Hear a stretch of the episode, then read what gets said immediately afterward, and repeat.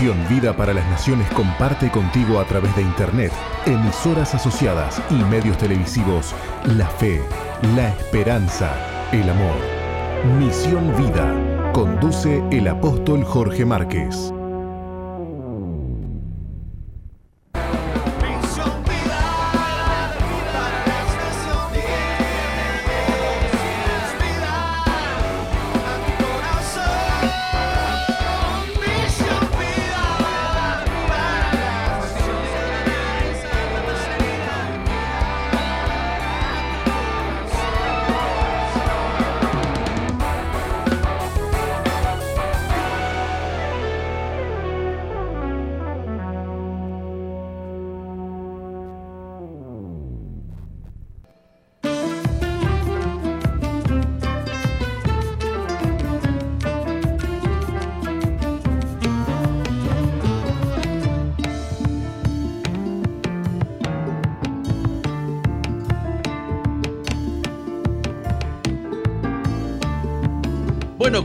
Con Misión Vida. Continuamos. Roxana. Continuamos. Eh, bien. Las dos organizaciones más grandes cristianas evangélicas que hay en Uruguay, de socorro a los quebrantados, de socorro a los, a los desvalidos, a los adictos, a los, eh, a los presos, son Remar y. Esalcu. Y Esalcu. Y Esalcu. O, o los hogares Veraca. Y Esalcu y los hogares Veraca. Este. Remar está. Está realizando, realizando su Congreso Nacional que comienza mañana ah, y nos nos solicitó el uso de las instalaciones de Veraca, a lo que accedimos con mucho gusto. Es una alegría que estas dos organizaciones hermanas estemos unidos y trabajando juntos por los pobres y quebrantados de la nación, de las naciones, ¿no? Así que el fundador de, eh, de Remar, el pastor Miguel Díez, es un hombre, un luchador increíble, porque ha llevado a remar, yo no sé, a más de 50 naciones. Y está aquí visitando, eh, está visitando Uruguay. Este, es un honor para nosotros que ellos estén realizando su congreso en Monte Veraca y estamos trabajando para que todo esté bonito, todo esté limpio y ordenado. Estamos muy felices por, por esto. Que Dios les bendiga. Bien, quiero hablar en este bloque este, acerca de ciertas cosas incomprensibles que nos pasan, que nos ocurren y nos ocurre, nos ocurre a todos. Y son esas eh, circunstancias sobre las cuales queremos explicación de por qué, eh, de por qué, por qué yo tengo que vivir esto. Y hasta llegamos a conclusiones extraordinarias, por ejemplo, que Dios es injusto, que cómo Dios va a permitir que nos ocurra lo que nos ocurre. Eh, hasta Job un día le atribuyó a, a Dios haberlo cercado con vallado. Em, y lo dice así, Job capítulo 19, versículo 8, versículos 8 al 10. Cercó de vallado mi camino y no pasaré. Y sobre mis veredas puso tinieblas.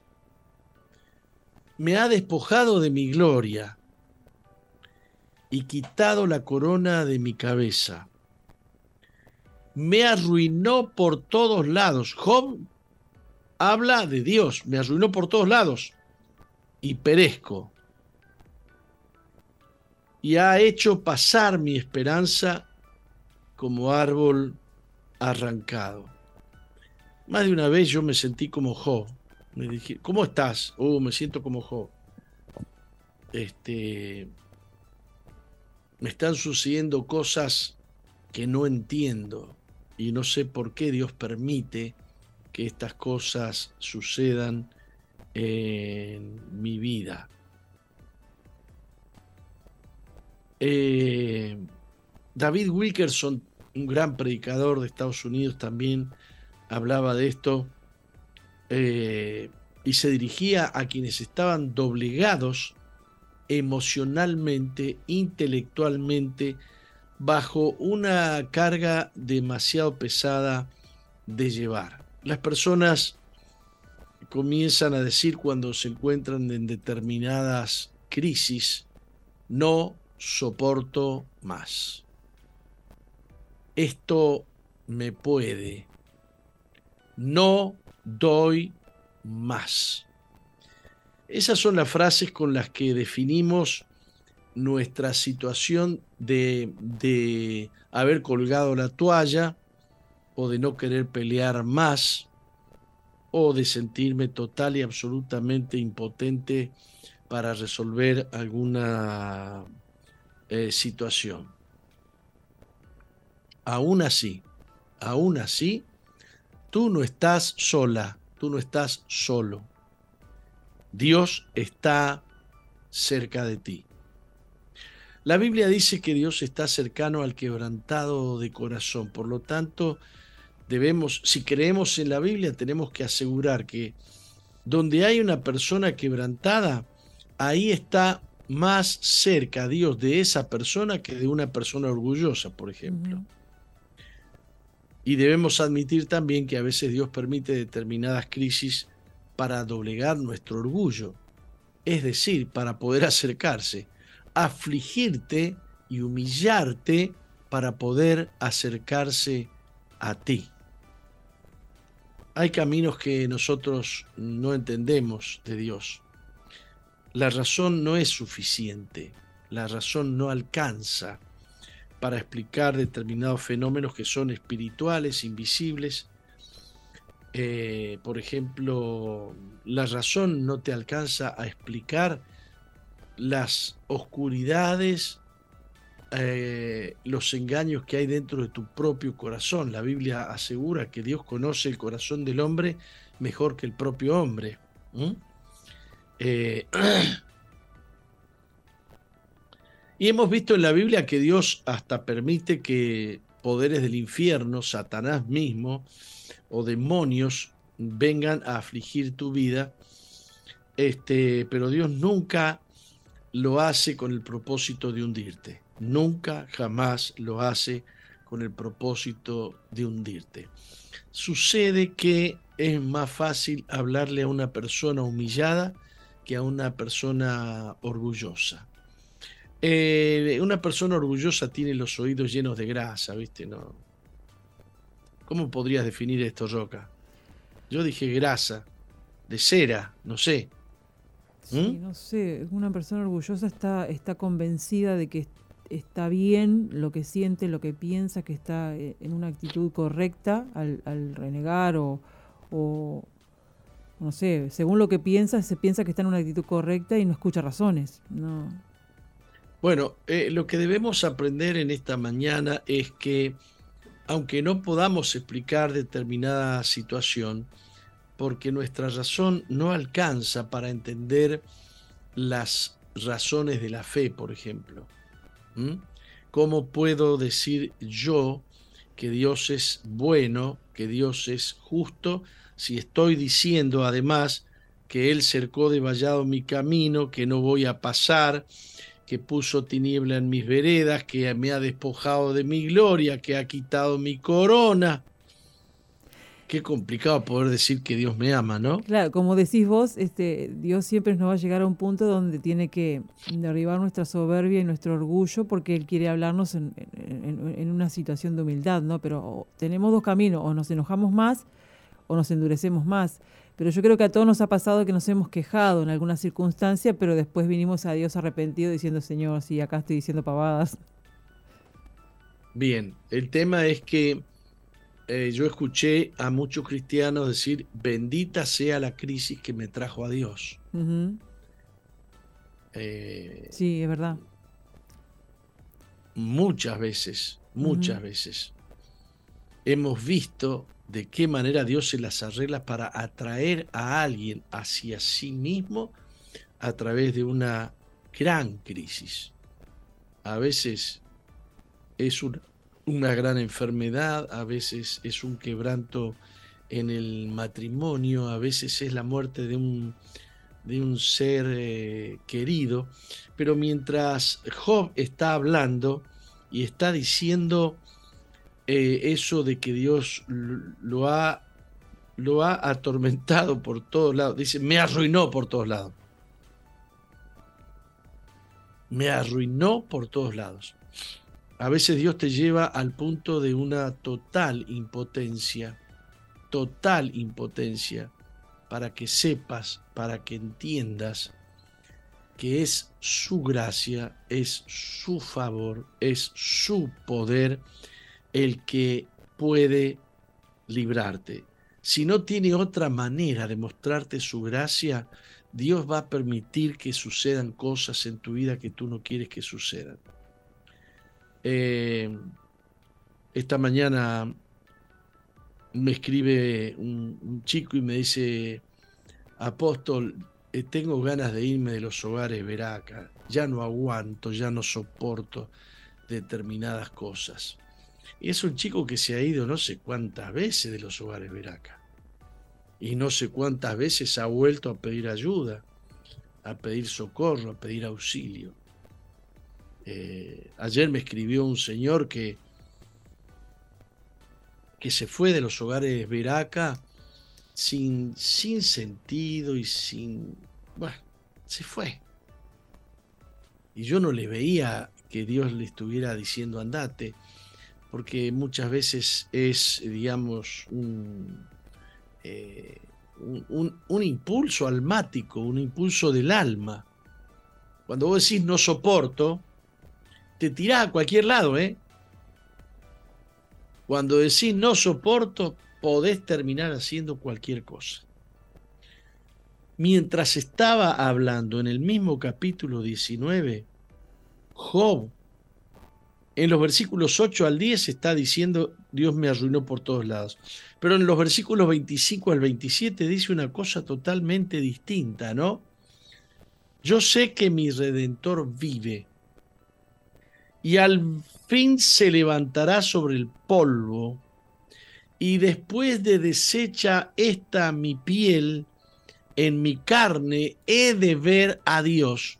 En medio de esa impresionante frustración que lo tiene doblegado total y absolutamente, aparece una luz en el corazón de Job y dice, recibe una revelación, una revelación, porque no se tenía conciencia en ese tiempo acerca de la vida o la existencia más allá de, la muerte. Hoy vi una promoción, un, algo en Twitter que decía, los hombres no resucitan, no creas mentiras, este, eh, no, no, creo en la verdad, creo en la resurrección creo en Dios, creo en su palabra, más que la palabra del que puso ese cuentito, ¿no? este, y entonces, ¿cómo puede ser que unos capítulos antes, unos versículos antes, o sea, cinco minutos antes, está diciendo, me arruinó por todos lados, y cinco minutos después está recibiendo una gran revelación. Yo sé que mi redentor vive y al fin se levantará sobre el polvo, y después de deshecha esta mi piel en mi carne, después, después de deshecha mi piel en mi carne, o sea, después de estar muerto, y esta es la revelación, he de ver a Dios, el cual veré por mí mismo, y mis ojos lo verán, y no otro, aunque mi corazón desfallece dentro de mí. Yo quiero invitarte a esperar, a esperar confiadamente en Dios. es bueno estar quebrantado. para un corazón limpio es una gran ventaja estar quebrantado, estar humillado. Es tiempo de revelación. Dios te va a hablar. Dios se va a acercar a ti. No está todo dicho. No está todo terminado. Dios tiene recursos que tú ni siquiera te imaginas. Y tú tienes heridas que crees que no van a sanar nunca más. Te lo digo por propia experiencia. Yo tenía algunas heridas que decía, bueno, pero esto lo voy a llevar hasta la muerte, este dolor lo voy a llevar. No, pero encontré un versículo que dice que Él hacía la herida y que Él la sanaba. Y está en el mismo libro de Job. Dios hace la herida y Dios la sana. Dios la sanó. Por momentos yo siento cosas que me obligan a sentir las circunstancias, pero lo que yo siento no es la verdad. La verdad es lo que Dios dice en su palabra. Cuando te sientas agobiado por tus pruebas, recuerda que sigues siendo la niña de Dios, la niña de sus ojos. Eh, y que Dios nunca va a permitir que te toquen más allá de lo que Él quiere. Y si permite Él que te toquen más allá, mayor será la gloria, mayor será la revelación. Espera confiadamente en el Señor. No es agradable, pero es necesario. Cuando yo era chiquito y me hacían tomar algún jarabe, y yo estaba a las arcadas, que no quería, no entendía por qué me hacían tomar un remedio que a mí me daba arcadas, que me daba asco, y me decían, te va a hacer bien, te va a hacer bien. Yo decía, ¿qué me va a hacer bien esta porquería? ¿Me está entendiendo? Yo no veía, yo no entendía, me estaban dando un jarabe para que yo me, eh, para que yo me sanara. Hay cosas que no nos gustan, que son nuestros remedios, y Dios tiene remedios que a veces no entendemos, ¿no? El Salmo 42, versículo 10 en adelante dice, como quien hiere mis huesos, mis enemigos me afrentan diciéndome cada día, ¿dónde está tu Dios? Es difícil decir, aquí está mi Dios, ¿no? cuando todo te salió mal y has sido avergonzado, ¿cómo vas a decir que Dios es tu fortaleza? Wow, el que tiene fe alcanza a decirlo, ¿eh? ¿Eh? mis enemigos me preguntan, ¿dónde está tu Dios? Eh? Yo sé que Satanás habla a la mente y habla al corazón. Dale, oraste a Dios y Dios no te contesta. ¿Dónde está Dios? Dios no existe y vos empezás a tambalearte en tu fe. Tienes que afirmar tu fe. Tienes que creer en Dios, tienes que creer en su palabra. Y entonces el salmista dice, ¿por qué te abates, oh alma mía, y por qué te turbas dentro de mí? Mientras mis enemigos dicen, dale, que te ayude Dios. A Jesús le decían, uy, clamó a Elías, Veamos si viene y lo salva cuando estaba en la cruz del Calvario. Era la victoria más grande de Jesús. Era la muerte más humillante, más dolorosa, más vergonzante, pero Él estaba triunfando en la cruz del Calvario. Los caminos de Dios, querida, los caminos de Dios, querido, no son los tuyos. ¿Por qué te abates, alma mía? ¿Y por qué te turbas dentro de mí? Espera en Dios. La frase más linda que tengo para decirte es, espera en Dios. Aprende a no desesperarte. Aprende a no afanarte. No te enfermes de los nervios. Espera en Dios. Salvación mía y Dios mío. Bendito sea el Señor. Eh, necesitamos aprender esto. Necesitamos aprender esto. Cuando aprendemos esto, hemos rendido una materia muy importante. Y la materia es esta, que vamos a confiar en Dios cualquiera sea la circunstancia. Cualquiera. Cualquiera. Cualquiera. Porque a los que a Dios aman, todas las cosas ayudan a bien. Metete bien adentro ese, ese versículo de la Biblia. A los que a Dios aman, todas las cosas ayudan a bien. ¿Qué necesitas? Necesitas amar a Dios, porque a los que a Dios aman, todas las cosas les ayudan a bien. Vamos a un corte. Vamos.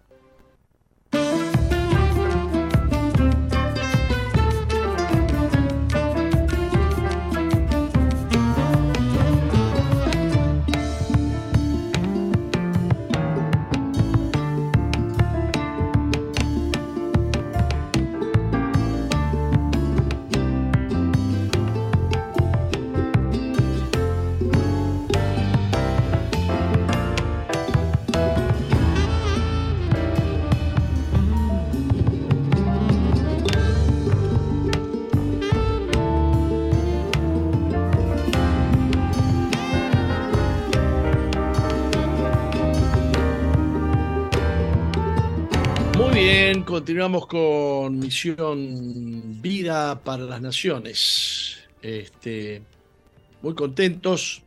Para algunos la lluvia será una molestia, ¿no? Pero para, para la gente de campo es una bendición.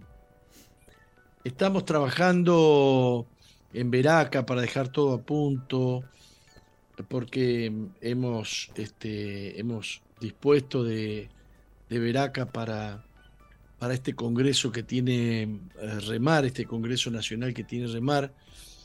Eh, y bueno, nos, nos, nos, nos, perturba un poco, pero yo, hablo con mi yerno y me dice, gracias a Dios está lloviendo. Claro, es una lluvia es una lluvia leve, tampoco es una lluvia que, va a arruinar mucho, ¿no? Por lo que, por lo que estoy viendo. Pero es lindo que llueva en Veraca. ¿Cómo? Ya hay gente que tenía algún trámite que hacer, que dice, no, me voy a embarrar los pies, que no, que esto. Hay gente que, bueno, la lluvia le, resulta un estorbo, sea grande o sea chica, ¿no? Sí, sí, sí. Además se está este hermoseando el, el, predio de Veraca como para ya el campamento, ¿no? Ya se está hermoseando, se está preparando todo. Bueno, lo cierto es que la lluvia es una gran bendición. Es sí. Eh, la semana pasada yo estaba re preocupado porque no se está regando, no se riega Veraca, las plantas, los árboles de Veraca no se riegan como se debiera. Este, y a veces ni siquiera una sola lluvia es suficiente. Espero que la lluvia sea suficiente para penetrar el suelo y que llegue a las raíces donde se disuelven las sustancias de las que comen los, los árboles los arbustos y el césped. Bueno, eh, así que le damos gracias a Dios en, en todo, siempre, siempre. Bueno, hay un Salmo 119, el Salmo 119, un salmo en la Biblia que ha sido de inspiración a millones y millones de cristianos en, mil, en miles de generaciones porque este salmo se escribió por lo menos 800 años antes de Cristo, o sea, alrededor de 2800, 2900 años atrás. Desde ahí hay gente, la gente que sabe refugiarse en la palabra de Dios, encuentra en la palabra de Dios el refugio que necesita. Y ahí se lee en el versículo 105 del Salmo 119, lámpara es a mis pies tu palabra y lumbrera a mi camino. Más que nunca tengo que decir que estamos viviendo un tiempo de oscuridad increíble. Vi un tuit ah, en estos días que decía más o menos lo siguiente. Decía más o menos lo siguiente sea, sea cualquiera el género que alguien elija, que hay más de 150 géneros, dicen, ¿no? Dicen, yo no lo he visto. Em, eh, eh, identidades de género para elegir. Dice, sea cual sea la identidad de género que elijan, al final van a terminar en, en dos especialistas, van a terminar van a terminar en este ¿El ginecólogo? en ginecólogo o en urólogo. El urólogo. Este, si me permitís, eh, quiero atender un llamado porque se trata precisamente de, eh, se trata de Mari Carmen o de Miguel Díez. Hola. gusto oír tu, tu mensaje y bueno, la verdad es que llegué destrozado. Estos viajes Miguel son Díez, criminales, 12 horas ahí. Debo comunicarte que estás al aire. Yo estoy en un programa de radio y atendí el llamado y ya estás saliendo por micrófono. Sí, pues eh, me, me, me, me- dejé el teléfono en España y solamente me muevo con el de mi mujer. Así estoy más libre. ya sabes, soltando, soltando ataduras y el teléfono es terrible. Es terrible. Gracias, por- gracias por tu bienvenida, hermano. Y, y por supuesto, tú sabes que eh, el amor nunca deja de ser, ¿sabes? Y yo, este, el Señor me, nos ha dado una amistad especial desde hace muchos años y siempre- y te agradezco eh, esta oportunidad de, de que poder eh, volver a caminar más, más juntos y, y este encuentro ahí en Veraca, porque se me ocurrió, le dije yo, Juancho, hermano, vamos, ¿por qué no en lugar de un polideportivo frío, por congreso con, con Jorge ahí en Veraca? Bueno, Y bueno, pues eh, está, aquí estoy en Betania preparando la palabra y todo esto y deseando abrazarte, hermano. Igualmente, Miguel, somos admiradores eh, del espíritu luchador que tienes y de la gran obra. ¿En cuántos países está Remar? pues no sé, hermano, más de 70, pero no sé cuántos. sé que eh, abrimos el año pasado en cuatro países y este año en otros cuatro. Eh, yo quiero que, que me gustaría que me acompañes a Ucrania. He estado en Ucrania, es una puerta grandísima eh, lo que nos ha dado Dios ahí. Y me gustaría que, que- que tuvieras, eh, eh, bueno, pues yo creo que, que es una oportunidad de que, de que puedas visitar Ucrania de la guerra sin miedos y sin y sin peligro porque bueno estamos ahí haciendo bueno una obra sobrenatural increíble, increíble Algo ¿no? escuché, que ab- abrieron un, un gran un gran espacio de socorro, ¿no? Tenemos dos carpas de 500 metros cuadrados gigantescas, que nuevas, eh, una, eh, cada una valía 90.000 euros. Y ahí damos de comer a 2.000 personas cada día. Ah, ah, Eh, eh, ah, en- espera un poco. zona- yo no te estoy ¿Eh? escuchando por la radio. ¿Se oye por la radio lo que estamos dialogando, Se chicas? escucha perfecto. Ah, se escucha perfecto, me dicen. Bien, sigue contando. Ah, estamos, estamos en la radio, bueno. sí, entonces eh, eh, cuando surgió eh, el conflicto, enseguida sentimos la pasión de ir ahí a socorrer, ¿no? Porque ya, ya sabes, es, es- es un fuego que- que no puedes, y es el Espíritu Santo que te impulsa, ¿no? Claro. y formamos equipos eh, eh, de ayuda humanitaria y camiones y con, con alimentos y, en- y enseguida nos abrió puerta el Señor, nos donaron dos carpas de 500 metros cuadrados, pusimos en, dentro de Ucrania en la frontera con, con Rumanía. Eh, la- claro, con permisos, enseguida nos dieron permisos, se abrieron todas las puertas. El gobernador se quedó alucinado porque no pensaba que eso podía funcionar. Y bueno, a los cuatro meses allí eh, colas de personas, todo. Qué extraordinario. Y, y una locura porque 2.000 personas a 2 euros por comida al día son 4.000 euros diarios, pero eh, son 120.000 al mes, pero, pero enseguida por fe Dios empezó a respaldar y luego nos donaron otra carpa de jugadores a la Ucrania, a la frontera con Polonia. ¿Otra carpa de cuánto? De 500 metros cuadrados también y una clínica, una, una clínica médica eh, portátil, ¿cómo se llama? Un vehículo clínica, pero fabuloso, ¿no? Y bueno, las puertas que y, predicando el evangelio todos los días en la carpa a mil, a mil y pico personas, o sea, eh, y gente convirtiéndose, quebrantándose, eh, es, es, es maravilloso lo que lo que sucede cuando Dios hace la herida y luego quiere curarla. Porque eh, de eso estuve hablando esta mañana, hace, hace media hora estuve hablando de eso. Precisamente aún de ese versículo, este, que las crisis eh, son las oportunidades de Dios para acercarse a los quebrantados. Así es. Así que ¿Cómo, ¿Cómo la gente se va a dar la vuelta eh, y se va a poner de rodillas y pedir perdón a Dios si no hay un quebrantamiento? Pues aunque se vuelvan a la religión y al culto, a la misa, no sé qué, pero no, eso no, no cambia los corazones. ¿eh? Pero la circuncisión del corazón viene con el quebrantamiento para que persona se ponga de rodillas, se humille, que es, eh, que, es lo que puede eh, motivar a, que Dios derrame su gracia. Él, da la gracia a los humildes, ¿no? Y bueno, eh, todo esto ayuda para bien. Dios, Dios está en control, ¿no? La guerra de Rusia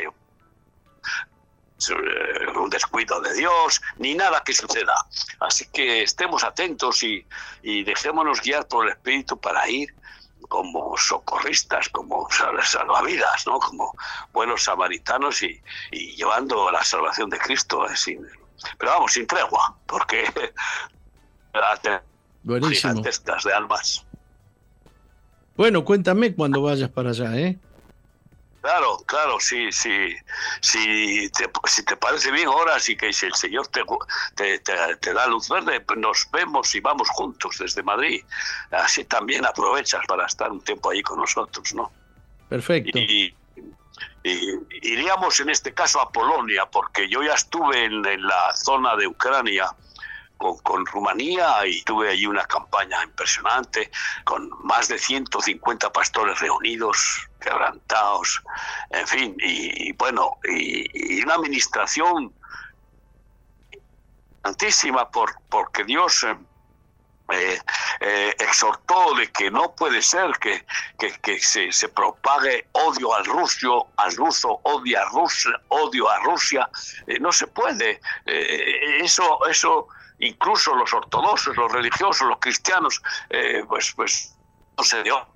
¿Esto de dónde viene? No puede venir de Dios. Eh, y les di la profecía, ustedes eh, pronto, ucranianos, serán misioneros en Rusia para consolar, sanar y salvar a multitud de rusos que también están siendo quebrantados. El oso está siendo quebrantado. Quebranta, quebrantado, ¿no? Y, bueno, pues eh, eh, qué, gozo, tú sabes, ¿eh? ¿verdad, Sergio? El privilegio tan grande nos da Dios de gozar como embajadores del rey, de su reino, ¿no? Así que ya te avisaré, ¿vale? Muy bien, muy bien. Este, qué lindo poder darte la bienvenida al aire, en la radio. Gracias, hermano. un saludo a todos y a todos los hermanos en la fe, eh, a, ti, a tu esposa, tu familia, tu ministerio, de verdad, qué, qué bueno que podamos eh, eh, pues caminar un poco juntos y, y, servirnos los unos a los otros por amor y, y bueno, agradar a Dios, porque al final eso es lo único que importa. Y al que le agrada a Dios le da pues todas sus bendiciones, ¿no? Y agradarles hacer su voluntad, y la voluntad es amarnos, servirnos por amor y, y, no, de no tener miedo. La voluntad de Dios es, es confiar en Él, confiar en Él, pase lo que pase. ¿eh? Y la pandemia fue una oportunidad impresionante para nosotros en todo España, en todo el mundo, ¿no? Porque no nos escondimos en la cueva eh, religiosa, es más, que Cerró todos los locales de culto para que eh, funcionara la verdadera iglesia, eh, que no es ritual. Y, y ahí se proclamara pues el, amor valiente, ¿no? Y, bueno, pues vienen tiempos cada vez más difíciles. Los eh, siervos de Dios, los fieles, una gloria eh, sobreabundante, maravillosa. Así que me gozo de estar aquí, tú sabes con cuánto amo este país y, bueno, voy a estar unos días para serviros. Y, no sé, eh, perdonéis en lo que me pase, porque tú sabes cuando predico que, se me va se me va el cuchillo afilado. Y, no, no, esto, no es por atacar a nadie, pero, pero ¿qué quieres? Que no puede uno callar ante la urgencia mundial que se está eh, preparando. Así que despertad los valientes, tienen que, que, que, que salir ¿eh? y, dejar el lastre que, les impide volar ¿eh? en el viento de Dios, ¿no? Y, en fin, me gozo de, poder hablar contigo y con la audiencia y estoy para, para y, y, muchas gracias por vuestra acogida, hermano. Siempre eh, amigos, amigos en Cristo. Bueno, Dios te bendiga, Miguel, Dios bendiga a tu esposa y a todo el equipo que está trabajando en el Congreso Nacional de Remar. Muchísimas gracias. Gracias, hermano. Gracias. Mi esposa también te, saluda con, con cariño. Un abrazo. Un abrazo. Bueno. Bueno, este, una sorpresa grande.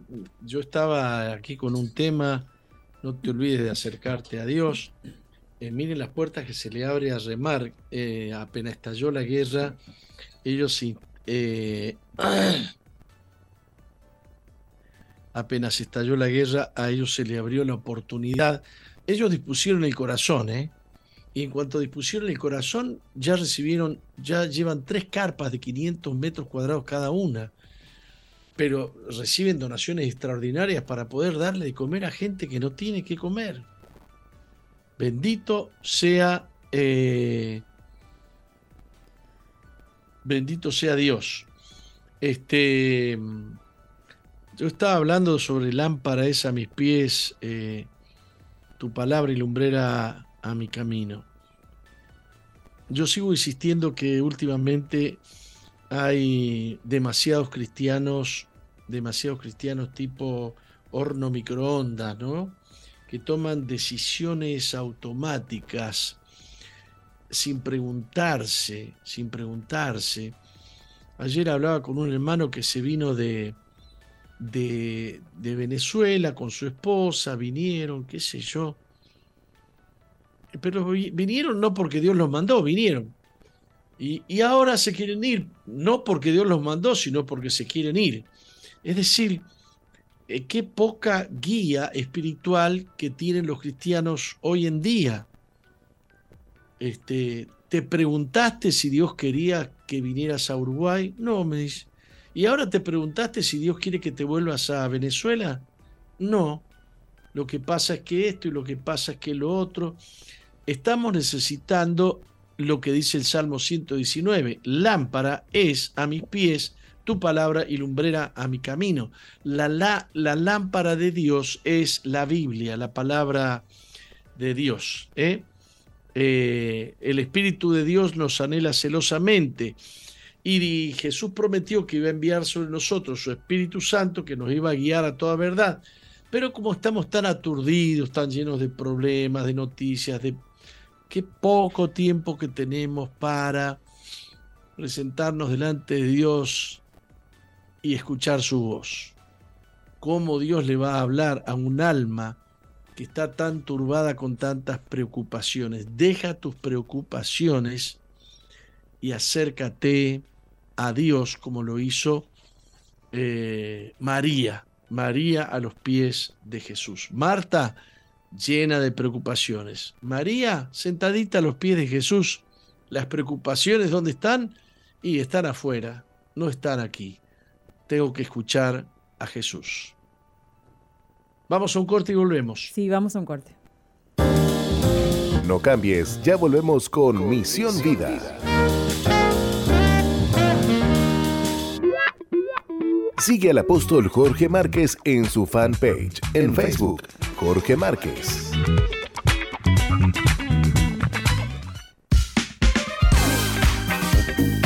Misión Vida, ahora más 2.0. Interactúa con nosotros en la red, en Facebook, Misión Vida 2.0 o ingresa en nuestro website www.misionvida.org. Ahora, más 2.0.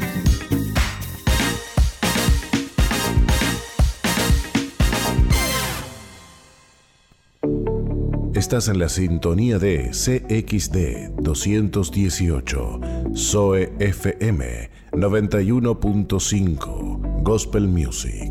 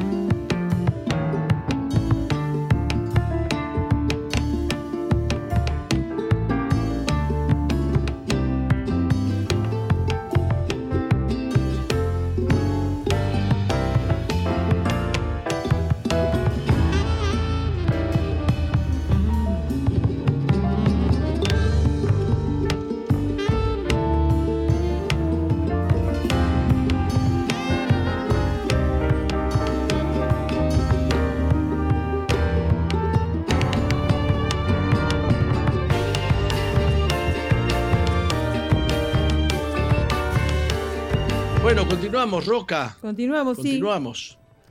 ¿Hoy qué día es? Hoy es jueves 20 eh, de octubre. Bueno, aunque sea jueves es suficiente, ¿no? Tenemos los grupos amigos. Sí. Eh, ustedes pueden entrar en nuestra... Ah, ustedes pueden llamarnos al 095, mejor dicho, escribirnos al 095-333-330 a ver si Mauri alcanza. Bien, Mauri. Me encantaría que ese, ese cuadrito sea más bonito. Es un está re feo el diseño, pero por lo menos nos dice. ¿eh? Dice aquí oramos por tus peticiones. Estaba, estaba mal el que diseñó esto ahí. estaba No estaba bien. Sí, sí, estaba atravesando por un valle de sombra y de muerte y diseñó cualquier cosa. ¿Mm? Este, pero ahí está. Hoy póngalo de nuevo, póngalo de nuevo. Lo vamos a soportar un minutito más. un minutito más. Este, oramos por, por, por ustedes. Manden su pedido de oración al 095-333-330. Si no, si no habla, si no escriben desde Argentina, desde Uruguay, agreguen al principio más 598. Este, bueno. Bueno, que estaba contando de que los, los que quieren eh, participar en un grupo amigo pueden eh, eh, mandar el mensaje al 095-333-330 o también pueden comunicarse con su pastor o su líder, que se le va a estar informando acerca de un grupo amigo cerca de su casa. Ahí también pueden expresar los problemas que tienen. Claro, los para, para que los líderes de los grupos amigos son reuniones familiares, en casa de familia o en alguna plaza. Hay algunos que se, se reúnen en una plaza, ¿no?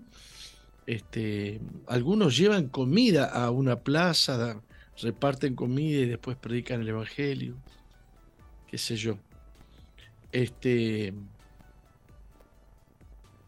Bueno, la verdad que me quedé pensando en Rumania, ¿En? Ucrania, perdón, y en los miles de personas que han tenido que abandonar sus casas, sus bienes, que han perdido sus familiares, qué desgracia. Y qué bien, qué bien que dijo Miguel Díez, este, no se trata de no se trata de odiar a los rusos y amar a los ucranianos, ni se trata de odiar a los ucranianos y amar a los rusos.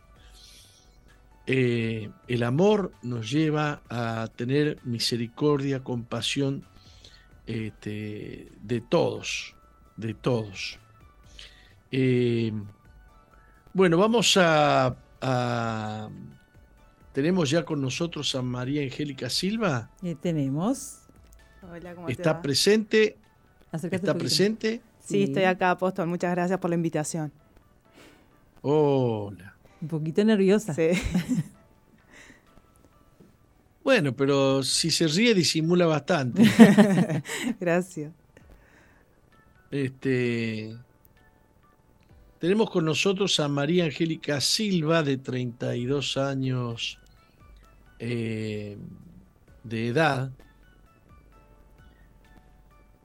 que nació en Montevideo, que creció junto a sus padres y a una hermana menor en un ambiente de paz, ya que su familia era cristiana, pero anhelando ciertas libertades. Ay, ay, ay, ay, ay. ¿A qué le llama el mundo libertad? El problema es que el mundo no sabe qué es la libertad. Y no hay definiciones correctas acerca de qué es la libertad en el mundo. Eh, a los 12 años se alejó de la iglesia, comenzó a ir a bailes, tener novios y se independizó. Esa independencia, por supuesto, la llevó por caminos que no eran buenos wow. Se separaron sus padres cuando ella tenía 23 años, debido a la infidelidad de su papá, lo que la llenó de rencor e impotencia. Por entonces comenzó a buscar contención y amor en los hombres, en otros hombres. Este, después se juntó con un joven y se fue a vivir con él. Poco después nació su hijo Alexis.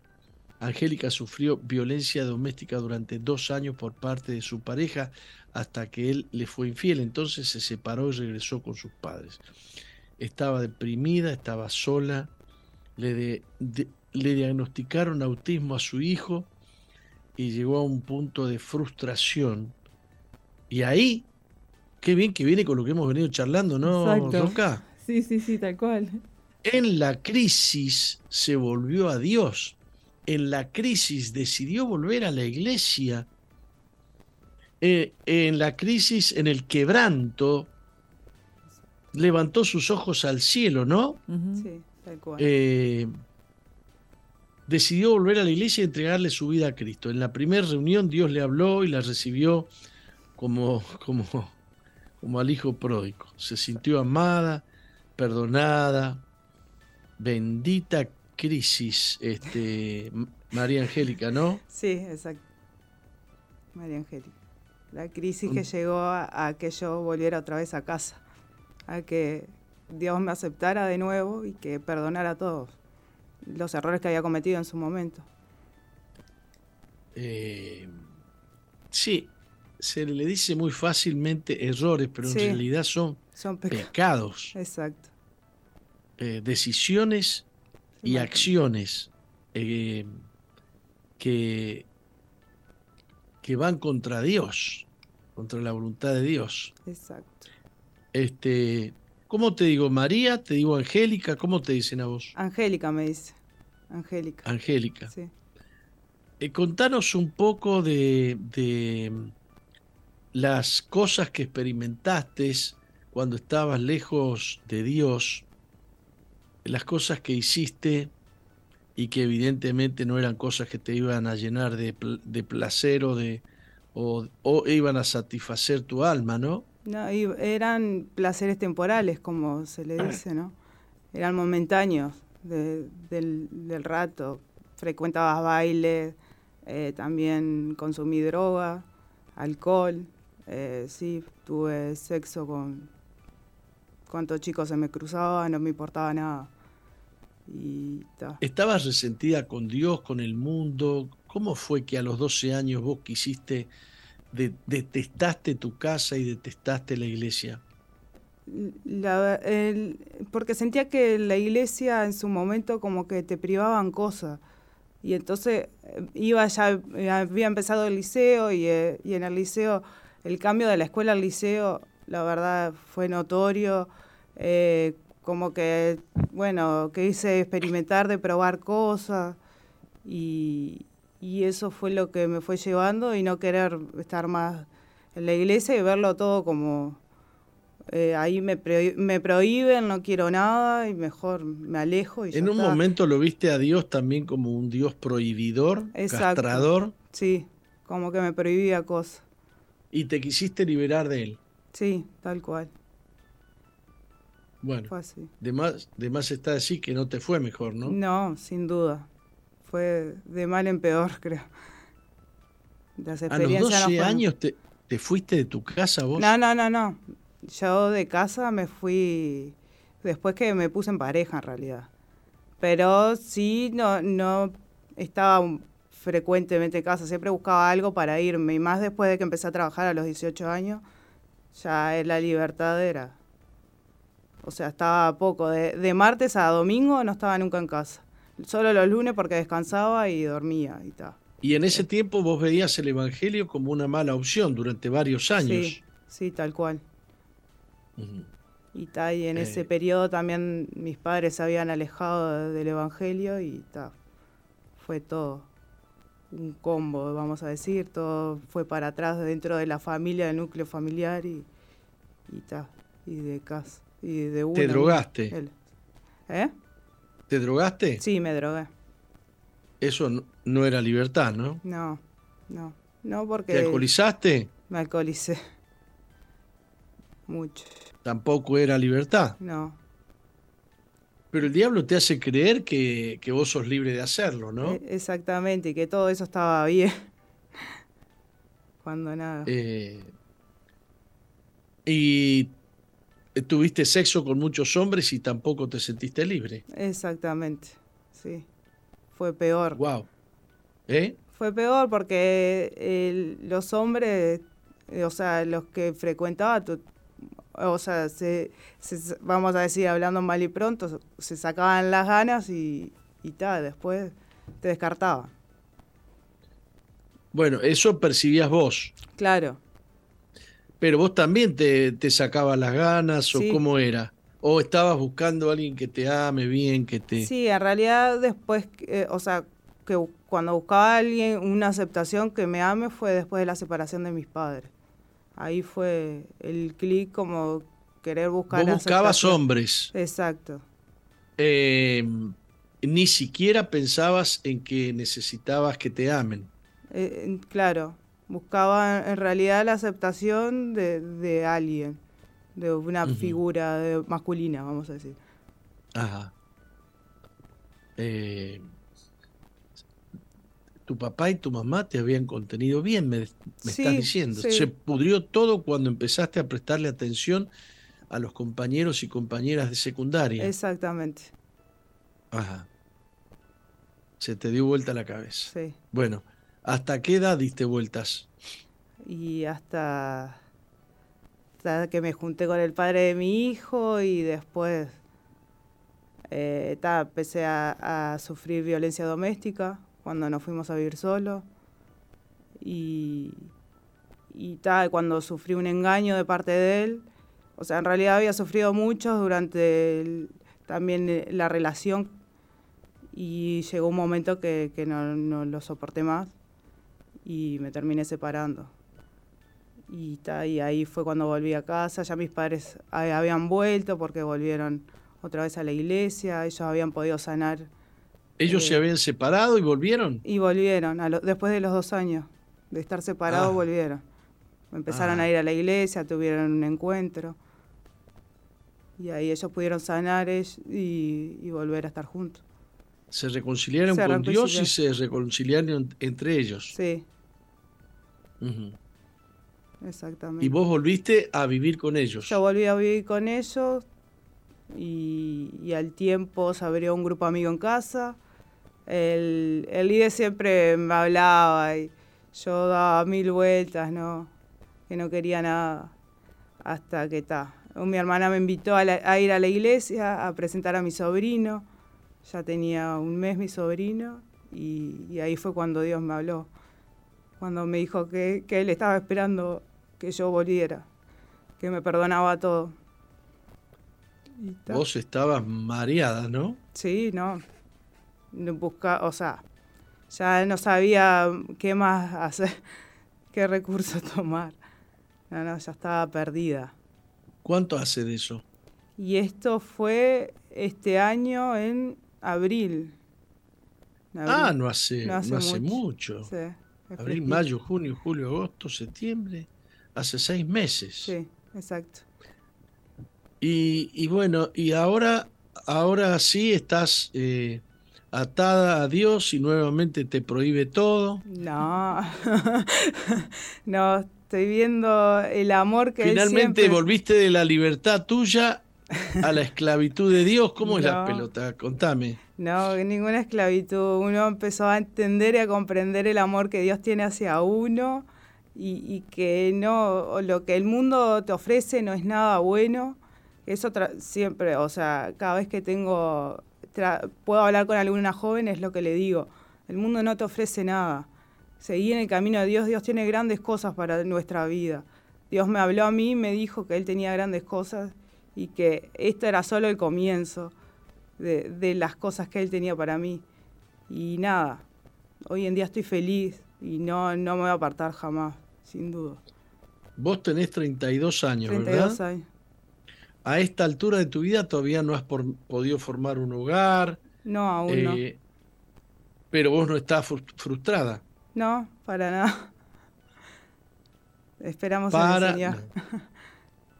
Eh, bien. Eh, ¿Vos tenés convicción de que va a venir un hombre que te va a amar, que vas a tener una familia? ¿O crees que tenés que seguir así?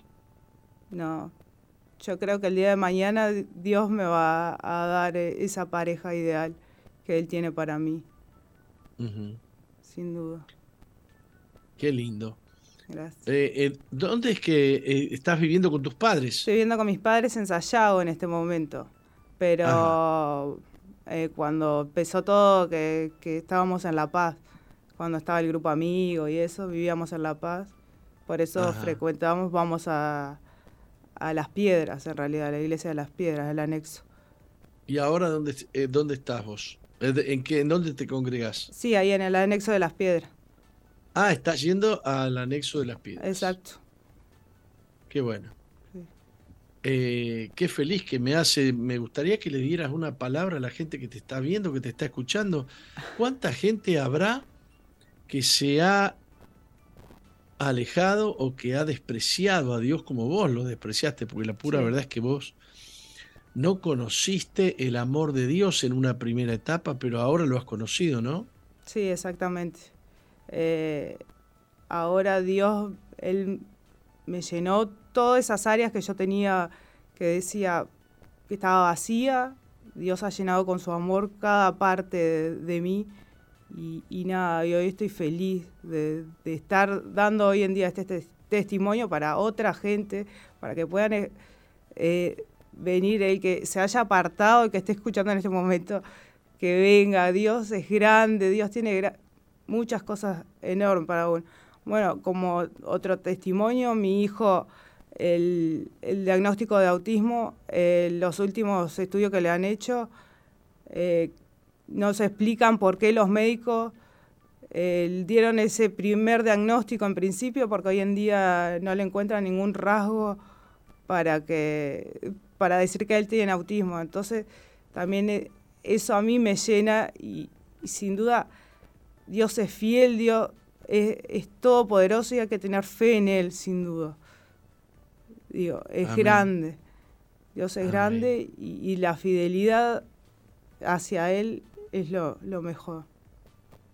Me gustaría que le hables a la audiencia para que se entreguen a Cristo y que les ayudes a hacer una oración de fe, que le entreguen ahora mismo su corazón a Jesús. Yo estoy seguro que hay gente que está escuchando, que sabe de Dios, que sabe del Evangelio, pero que no han experimentado el amor de Dios en sus vidas, que no han experimentado el perdón de sus pecados, que no han experimentado la paz de Dios.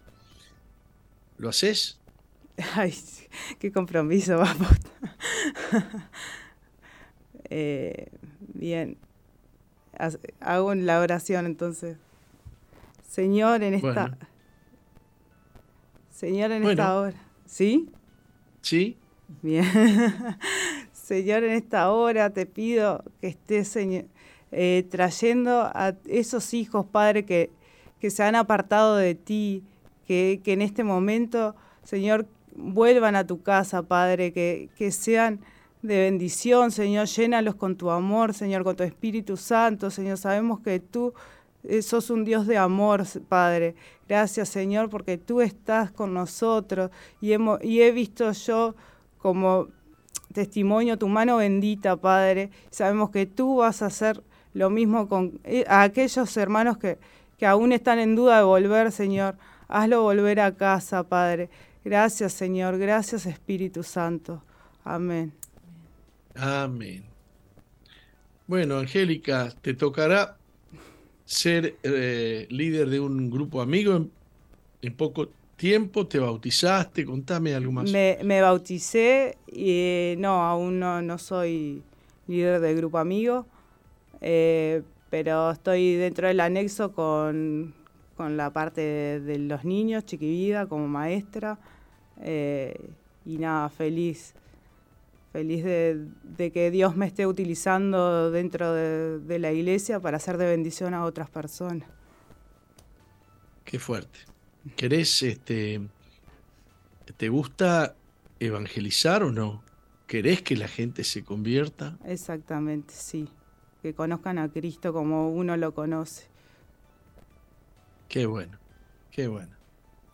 Es muy lindo conocerte, Angélica. Gracias, apóstol, te, igual. Te, he visto en la iglesia o te he visto alguna vez por ahí de, lejos, no sé si alguna vez te he saludado, pero no, no te conocía. Me alegro, me alegro al, menos conocerte a través de este, de este reportaje, de esta charla, ¿no? Sí, muchas gracias. El gusto es mío, apóstol. Sí, nos hemos visto un par de veces ya en la iglesia y nos hemos saludado, sí. Bueno, bueno, bueno. Este, contá conmigo, así como contás con otros pastores. Este, sacate de encima toda vergüenza, transparente. Gracias. Este, integrate con toda tu alma y con todas tus fuerzas a la, a la familia eh, de Cristo. Gracias, apóstol. Bueno, Roxana, nos estamos yendo, ¿no? Nos tenemos que ir, pero mañana vamos a volver nuevamente a este programa a las 11 de la mañana aquí en SOFM 91.5. Un placer tenerte todo el programa, Apóstol. Para, mm, para las próximas semanas tenemos invitados importantes, este, entrevistas importantes, ¿eh? Sí, sí, sí. Ah, ah, ¿Alguien habrá escuchado acerca de lo de Davi? Un muchacho argentino, un creyente llamado David. No. Yo por lo menos. Bueno, lo, recomiendo, búsquelo. Búsquelo. ¿Cómo, es? Lo de Davi. Lo, de, Davi. Lo de Davi. Eh, sí, en las redes. Ajá, bueno, buscamos. Vayan viendo, vayan viendo. Bueno. Bueno, un abrazo. Bendiciones. Hasta mañana. Saludo a la audiencia.